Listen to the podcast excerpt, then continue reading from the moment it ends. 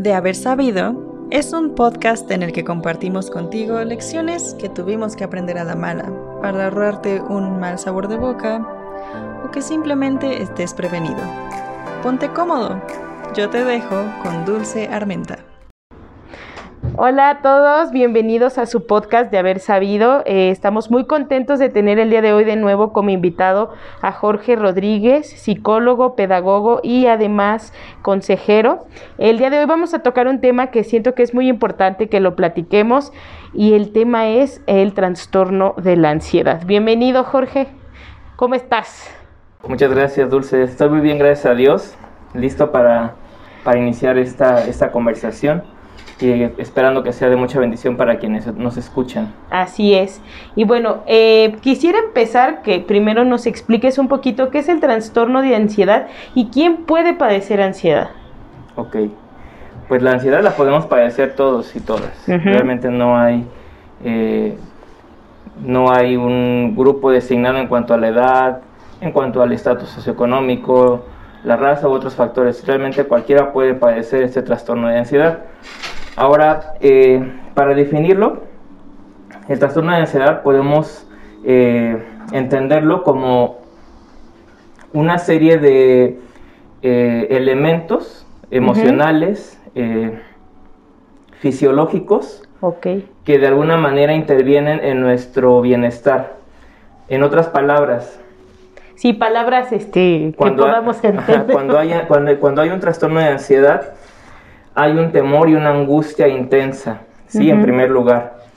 Y esto genera una tensión, ¿sí? Tanto a nivel físico, es decir, se puede manifestar en algunas personas con tensión en la mandíbula, eh, eh, en, los, en, los puños, en, los, en las muñecas, o sea, se ponen tensos y pueden hacer este, este como movimiento de cerrar el puño, ¿no? Eh, la respiración empieza también a verse afectada, eh, puede ser agitada o incluso puedes sentir que te falta el aire, ¿sí? Eh, y es, esto se genera generalmente frente a una situación, objeto o persona que te genera estos, estos sentimientos, ¿no? Tanto, a nivel, tanto a nivel emocional como físico o incluso también en muchos casos no hay, una no hay un aparente eh, detonador, ¿no? A lo mejor es tu propiamente un pensamiento, algo que ni siquiera está pasando y te provoca este, este, este sentimiento de angustia. Mira, justo que tocas ese tema, yo conocí a alguien que una vez me compartió que lo le detectaron ansiedad porque dice él que tuvo un punto en el que estaba tomando alcohol y el, actor, el alcohol, como tú dices, pudo haber sido el detonante por el cual empezó a sentir como mucha ansiedad de salir incluso a la calle. Él tenía mucho miedo de salir a la calle y empezó un tratamiento con ansiolíticos y todo eso, pero a mí al principio me me llamaba la atención que el alcohol podría haber sido un detonante, digo, también falta de información. Y mi pregunta aquí sería, ¿qué factor puede detonar la ansiedad? Como tú dijiste, pueden ser diferentes, pero hay algunos más conocidos. Claro, sí, si lo queremos ver desde un punto de vista general, hay factores, tanto pueden ser factores biológicos y ambientales. Eh, principalmente, y de estos, para entrar en más detalle, pueden ser algunas que tienen que ver con diferencias incluso en la química cerebral, en el funcionamiento cerebral, donde ahí pues es necesario eh, medicamento, ¿no? También puede ser genético, ¿no? Si mi papá, mi abuelito, ¿no? Ya había antecedentes de que era una persona como muy nerviosa, muy ansiosa, puedo yo también eh, generarlo. Ah, estoy predispuesto a padecerlo. También diferencias en la forma de percibir las amenazas y esto tiene que ver con nuestra formación desde pequeños, valores, el contexto familiar, la educación, el contexto social, experiencias que hemos vivido, ¿no? Que pueden haber sido traumáticas también. En cómo percibimos las amenazas, ¿no? Hay personas que ante una amenaza pueden salir huyendo, se pueden, se pueden paralizar. Sí, hay diferentes formas. hay personas que actúan, ¿no? Entonces, de la forma en la que percibimos las amenazas también es un factor que influye. Y evidentemente el desarrollo de personalidad, como ya lo mencioné, de eh, nuestro entorno, ¿no? Ahora, también hay mm, factores eh, que cualquier, cualquier persona puede eh, vivir a lo largo de su vida. voy a mencionar algunos de ellos. Unos tienen que ver con la separación de personas con las cuales tenemos apego. ¿Sí? Ok, papá, sí. Puede ser de a- alguna relación familiar, ¿sí? Ya sea porque eh, se fue a trabajar, no necesariamente implica que la persona se murió, Sí. se fue a trabajar o abandonó el hogar, ¿no? O incluso también con eh, relaciones eh, de amistades o de pareja, ¿sí? De esa separación a veces produce esa ansiedad, ¿no? Por enfermedad también, ¿no? Sí. Una, una enfermedad puede llevarte a también a padecer ese trastorno de ansiedad.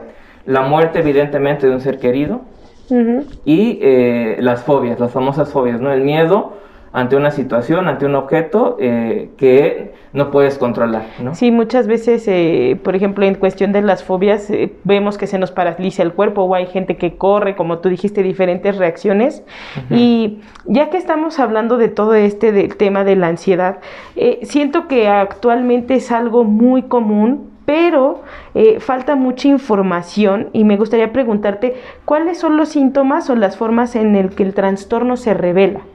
Sí, Hay- es importante aclarar que el, el trastorno de ansiedad hay una lista enorme de síntomas. ¿Por qué? Porque cada persona puede padecerla de una manera distinta, Sí. ¿sí? Pero podemos dar algunas, eh, algunas ideas generales, ¿no? De qué es lo que se puede presentar. En primer lugar, puede haber una preocupación excesiva, ¿no? Persistente por determinados eh, asuntos, situaciones, que generalmente son desproporcionadas a la realidad, ¿sí? Ok. También el pensar demasiado en planes y soluciones y que los resultados sean y que pensamos que va a salir mal todo, ¿no? que creo que esa últimamente ha sido muy común, lo digo porque a mí también me ha pasado en Ok. algún punto. Exactamente. Ajá. Entonces, también el percibir situaciones y acontecimientos como amenazas, incluso cuando no lo son, ¿sí? A lo mejor ahí pasa algo en la casa, ¿no? Este, se me, eh, se me olvidaron las llaves, eh, están adentro y yo salí y ahora cómo entro a la casa, ¿no? Y para algunas personas es...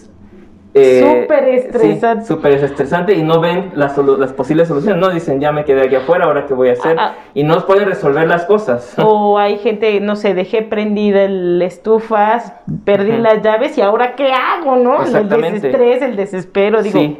sí. Entonces se dejan absorber por el problema y no ven las, solu- las soluciones. También, precisamente, y ligado con esto, dificultad para resolver situaciones de, eh, de incertidumbre o inmediatas. Ok. También puede haber es, eh, la incapacidad de, eh, de dejar de pensar en aquellos asuntos eh, que podemos pensar que son problemas. Sí, es decir, todo el tiempo estoy pensando en mis problemas y no salgo de ahí, ¿no? En mi mente es, todo el tiempo estoy con problemas. Todo es un mal, ¿no? Y, Exactamente. eh, Jorge, ya que estás tocando esto, eh, muchas veces en la actualidad la gente puede creer que tiene ansiedad, pero tal vez solo puede no ser ansiedad, ¿no? Confundimos ciertos comportamientos Sí. y cómo eh, es importante distinguir entre un trastorno y otro y para nosotros es importante por qué se suele confundir la ansiedad con algún otro trastorno. Claro, sí. Eh, esa pregunta es muy importante de responder porque si bien la ansiedad como tal, no hablando de un trastorno de ansiedad, hablando como eh, solamente la ansiedad, la padecemos todos. ¿Por qué? Porque es una respuesta humana. Ok. ¿sí? Todo, todos, los seres todos los seres humanos experimentamos ansiedad en algún momento. Sí, como tú dijiste, puede, ser una- un momento de preocupación, de angustia, estrés del trabajo, en la escuela. Entonces es una reacción que nos ayuda a poner nuestro, nuestro, nuestro ser en alerta, ¿sí? Nos prepara para resolver alguna situación. Ahora, lo que se distingue de un trastorno de ansiedad es, la, la- un- en primer lugar, que tiene que ver con la duración. Es decir, puedo, puedo estar ansioso por, por un examen, ¿no? Puedo estar ansioso porque eh, voy a ver una presentación a un público, ¿no? Es normal, sí, pero cuando yo constantemente me encuentro en un estado eh, ansioso, ¿no? Por cualquier cosa y por cosas que aparentemente pueden ser eh, mínimas o resueltas en ese momento, es cuando eh, podemos estar en- pensando que puede ser un trastorno de ansiedad. Tiene que ver entonces, una, el- la duración, ¿no? Otra, Ujú. la reacción desproporcionada, ¿sí? Es Ok. decir, ante una situación o puedo salir corriendo, como le decía antes, o puedo, o puedo reaccionar violentamente también, ¿no? Como ya no sé qué hacer, entonces ahora o Voy a golpes. grito, o- voy a golpes, Ajá. ¿sí? Entonces, eh, Y principalmente estas creo que, que, tienen que ver, estas dos, la duración y la reacción intensa. Sí, también hay gente que se paraliza, ¿no? Que, que realmente no puede saber o no, no sabe cómo moverse. ¿Y cómo puedo saber si tengo ansiedad? Como tú lo dijiste, el trastorno, no, eh, pues como tú dijiste, todos tenemos ansiedad, pero el trastorno de ansiedad, ¿cómo lo puedo saber? Ok, sí, además de la lista que dimos en, anteriormente de, de qué es, de, la angustia intensa, que también hay un factor físico que es también el que nos puede dar luz al respecto, ¿no? Puede haber eh, en la cuestión física fatiga, ¿sí? Eh, trastornos del sueño, y de, eso ya habíamos hablado un poco en el tema anterior. Sí. Eh, tensión muscular, como les explicaba, ¿no? Alguna, la tensión muscular se puede reflejar en la cara, en la mandíbula, en, en, los brazos, en, las, piernas. ¿Sí? Eh, también puede haber temblor, ¿sí? Te empieza, hay gente que empieza a temblar, ¿sí? Sudoración, tal vez, me imagino. Sí, exactamente. Sudoración, nerviosismo, incluso puede haber náuseas, náuseas y emocionalmente también puedes estar irritado o irritada todo el tiempo o la mayor parte del tiempo. Y muchas veces eh, eh, mucha gente lo relaciona a eh, depresión y ansiedad. O sea, como que lo toman de la mano, ¿no? Sí. Y sabes, esto tiene que ver porque el trastorno de ansiedad es muy fácil que pueda combinarse con otras situaciones, ¿sí? Que tienen que ver precisamente con lo que ya mencionaste. También puede, puede haber alguna fobia, ¿sí? que realmente a lo mejor es el detonante, ¿sí? puede haber también incluso en algunos, en, en algunos casos eh, relacionados con trastornos obsesivos compulsivos. La limpieza excesiva o... Entonces la ansiedad está, eh, se puede relacionarse con otras, eh, otras situaciones. Puede ir de la mano con otros trastornos, exactamente, Sí. Y si yo, bueno, ¿Cuáles son los recursos más inmediatos o que puedo hacer las personas al momento de un ataque de ansiedad?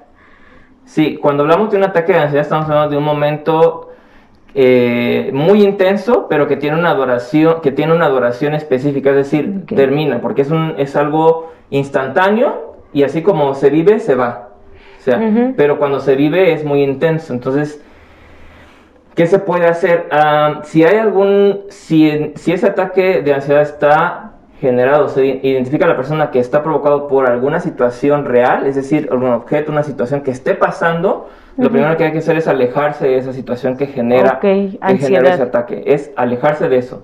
Si no es algo que esté ahí, que es mi cabeza, entonces entraríamos en otro tipo de atención, ¿no? Aquí eh, lo que también eh, puedes eh, hacerte consciente es de tu respiración. La respiración es clave, ¿sí? Porque la respiración vimos que es un signo que se ve afectado cuando se tiene ansiedad. Entonces, el, que estés consciente de tu respiración, que tomes control de tu respiración, calmada y lenta, ayuda mucho a que tu cuerpo entre en una estabilidad.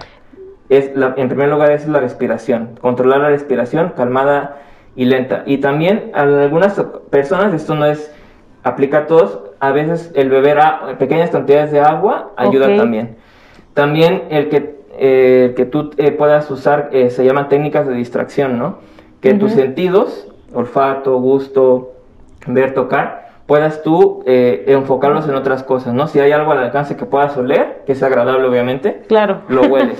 si hay algo que puedas escuchar, también el sonido de un pajarito, la música que tiene alguien ahí, no importa que no te guste, aquí el punto es que te distraigas. Sí, justo eh, en algún punto de la vida me pasó que con un amigo que tenía el trastorno, la realidad es que yo nunca supe cómo apoyarlo, es el que te digo que tenía mucho miedo de salir a la calle, a veces estaba, estábamos en, ya a punto de salir y empezaba a respirar muy rápido y no, y no, y me voy a morir si salgo, y me voy a morir si salgo, pero él le duraba un un periodo largo, ¿no?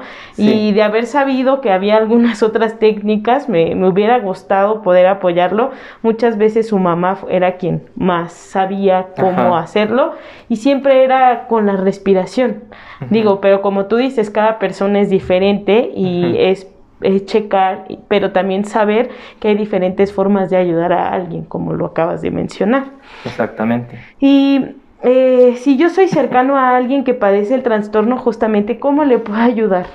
Sí, Es una buena pregunta. Eh, en primer lugar, la persona que eh, esté dispuesta a ayudar a la persona que esté pasando por algún ataque de ansiedad tiene que adoptar una postura, una actitud tranquila. ¿sí? Tiene que comunicar con su tono de voz, con su corporalidad, seguridad y tranquilidad. Sí. Lo que le falta a la otra persona. Y aquí creo que es la clave, porque muchas personas a lo mejor eh, por su personalidad, porque no, a lo mejor no saben de eso, de cómo atender, tienden a eh, ser por muy agresivos, ¿no? O ponerse igual o peor, ¿no? Decir, yo, tranquilízate o... Yo me desesperé y me dio, a mí también me dio ansiedad, o sea, de no poder ayudar a alguien, ¿no? Sí. Entonces eso es muy importante. ¿Qué, ¿Hay alguna otra cosa más? Ya que tienes esa actitud es eh, reforzar eh, la situación, es decir, comunicar asertividad en positivo a la persona, es decir, frases como todo va a estar bien, esto va a pasar, ¿sí? Eh, aquí estoy, ¿sí? No estás solo. Eh, y eso también tiene que ver con eh, el poder ser paciente uno con, la, con lo que está pasando, ¿no? Eso es básicamente a nivel general. Sí, y supongo que como tú dices, también conocer los gustos de cada persona, ver que si le funciona más distraerse o tomar agua o la respiración. Exactamente. Y ahora lo contrario, ¿qué cosas debo de evitar hacer en este tipo de casos? Sí, es eh, como en parte con, eh, tiene que ver con, la pregunta anterior, eh, todo lo que lo opuesto a estar tranquilo, ¿no? Es decir, si yo me altero también, si yo empiezo a gritar, si yo empiezo a, minimizar lo que está pasando, ¿no? a, a ridiculizar o a descalificar a la persona, esas son cosas que definitivamente no se deben de hacer. Y hay gente que a veces eh, han llegado a golpes, ¿no? Una cachetada creyendo que es berrinche o creyendo que es, eh, no sé, están fuera de sí, pero creo que a veces no es lo más correcto, ¿no? Claro. Y creo que eso también lo hemos visto mucho en las, en, las, películas. en las series, y por eso pensamos que es una manera. Si bien puede, obviamente, obviamente si alguien te da una cachetada, pues obviamente no creo que lo que esté pasando en ti, pues obviamente ahora te vas a concentrar en eso, ¿no? Te están, te están violentando. sí, claro. obviamente aquí no, no es promover la violencia, decir, ok, más bien desde la parte positiva. Sí. sí, algo muy importante como tú lo dijiste, porque también eso genera después como culpa, ¿no? el de, ay, ¿qué, ¿por qué no supe controlarme con la ansiedad o por qué no me porté bien? Y, pueden llegar algunos otros sentimientos, ¿no? Dentro de algún ataque de ansiedad. Claro. Y en la Biblia hay un pasaje que nos dice, eh, deja toda tu ansiedad en Dios porque Él cuida de nosotros, que está en Primera de Pedro 5, 7. ¿Qué enseñanza encontramos en la Biblia a los que podemos acudir en momentos de crisis? Sí, eh, además de, esta cita que ya diste, eh, Dulce, me gustaría también compartir con ustedes lo que se encuentra en Salmo 121.5, ¿sí? que nos dice, el Señor mismo te cuida, el Señor está a tu lado como tu sombra protectora. ¿sí? En la palabra de Dios encontramos un alimento que también necesitamos nosotros como seres humanos, no solamente la comida física, la comida que, que tenemos en casa, ¿no? La palabra de Dios nos da un alimento que también sana, sana nuestra alma, nos da herramientas para enfrentar la vida y sobre todo nos da esta esperanza, ¿no? En la Biblia podemos encontrar un mensaje que nos cambia la vida prácticamente. Sí. Entonces, eh, cualquier temor, cualquier fobia, cualquier eh, cosa que te genera ansiedad, si tú sabes que hay un, hay un Dios que te cuida, que te ama, y si tú entregas tu vida a Él, Él va a ser esa sombra protectora. ¿sí? Además, Además de este Salmo 121.5, también en este mismo Salmo 121, el 6 nos dice, el sol no te hará daño durante el día, ni la luna durante la noche. Y aquí, ¿qué es lo que nos deja ver, no? En todo momento, ¿no? Sí. Cuando, cuando haya luz, cuando haya oscuridad, Dios está en todo momento con nosotros. Está contigo. Si nosotros le buscamos y entregamos nuestra vida a Él, nosotros podemos obtener este, este, este, esta provisión, ¿no? Esta promesa. Y finalmente, aunado a esto, me gustaría cerrar con el, con el versículo 7 y 8, que también es este Salmo 121, que dice, el Señor te libra de todo mal y cuida tu vida. El Señor te protege al entrar y al salir, ahora y para siempre. Son promesas que Dios nos deja en su palabra. Nosotros tenemos que ir a su palabra para buscar y poder obtener estas promesas.